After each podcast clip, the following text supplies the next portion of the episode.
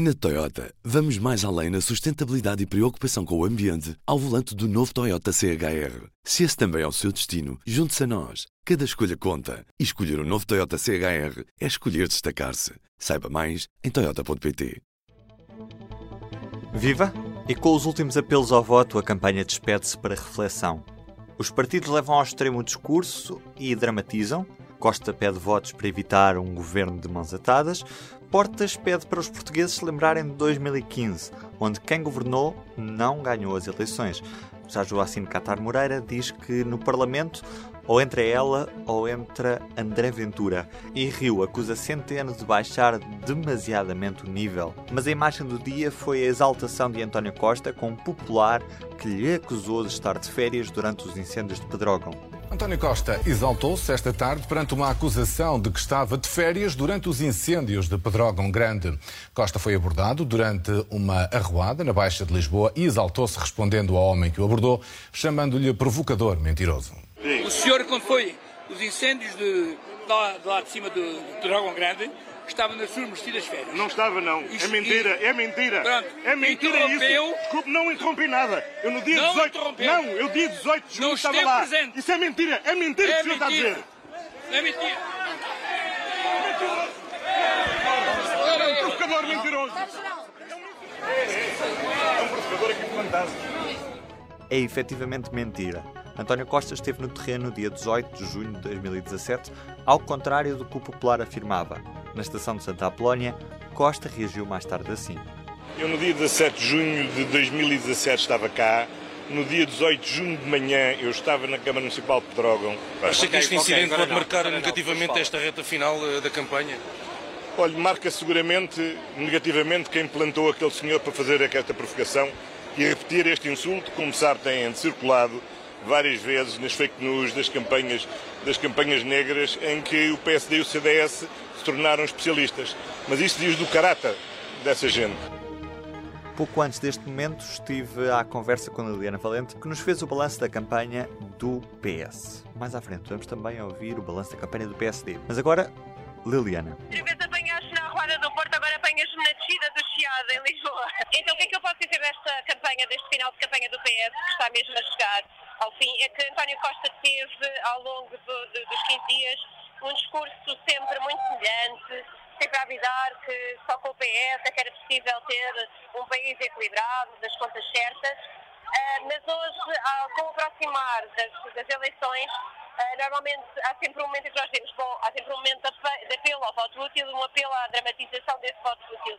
E António Costa hoje fê-lo no, no almoço da Trindade um pouco mais, de uma maneira mais direta, num discurso muito curto, cerca de 7 minutos, salvo eu, conseguiu fazê-lo de uma forma muito mais direta, a fazer um apelo a dizer que eh, o, o- país não precisa e não pode ser um governo, e a expressão é de mãos atadas.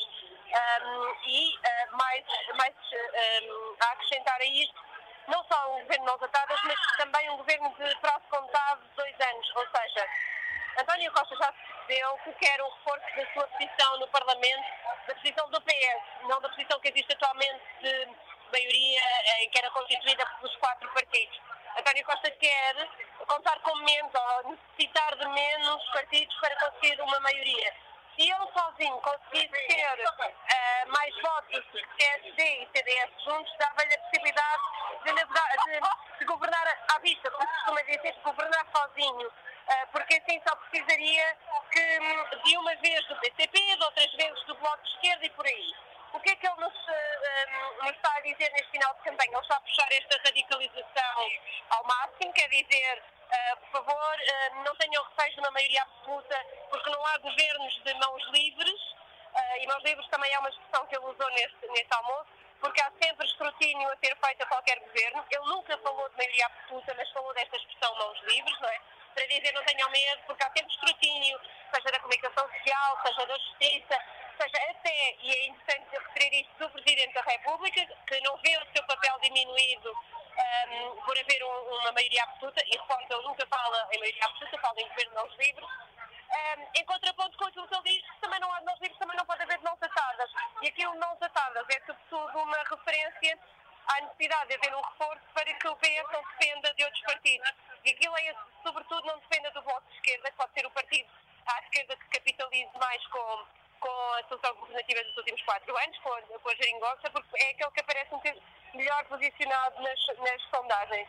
Tem sido esta a linha discursiva em que António Costa também faz aqui, põe aqui aquilo que, que nós no, normalmente dizemos, as linhas vermelhas, que é eu, eu, Leia, António Costa, sou garante da, da, da, da, estabilidade, portanto não vou embarcar em radicalismos. Uh, e comigo, diz ele, sejam certos que não haverá esses radicalismos, ou seja, também está a avisar o Bloco de Esquerda, sim, nós vamos falar, um, vamos tentar um acordo, mas um, eu preciso, e isto é um recado do eleitorado, eu preciso de força para que, um, para que consiga impor o programa dos socialistas e não um programa com medidas mais radicais que porventura pudesse levar a uma instabilidade.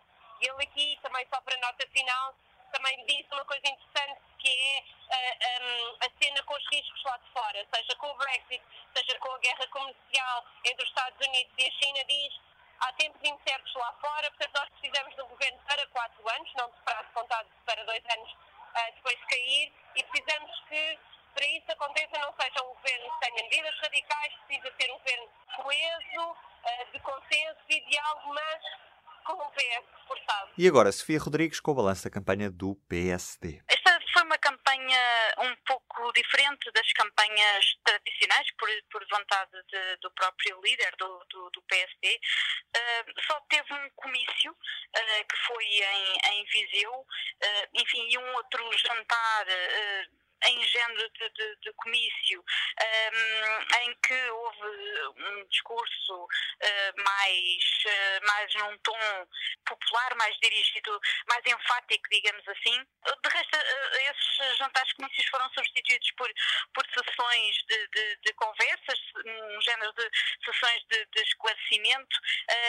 Rio claramente não gosta de, jantares comício, não gosta desse tipo de de iniciativas e, portanto, uh, preferiu desenhar uma campanha em que teve também muitos contactos de rua, uh, embora ele não seja uh, interage com as pessoas, mas pouco. Um, não fala muito, não uh, foi distribuindo os, os lápis uh, que tinham um, que tinham o seu nome e o símbolo do, do PSD, mas não é um, também não me pareceu que, que estivesse especialmente entusiasmado nos, nos contactos de, de, de rua.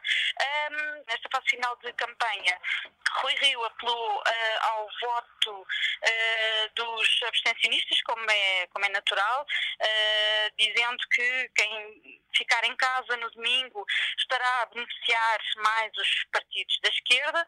Ele, aliás, acha que os partidos, o PS, se vai entender facilmente com o, com o PCP ou com o Bloco, até com o PAN, se for, se for uh, necessário, mas ele mantém a, a, postura que, desde o início, uh, desde, aliás, desde que assumiu a, a liderança do PSD, que ele está disponível para viabilizar uh, reformas estruturais que ele considera essenciais para o país.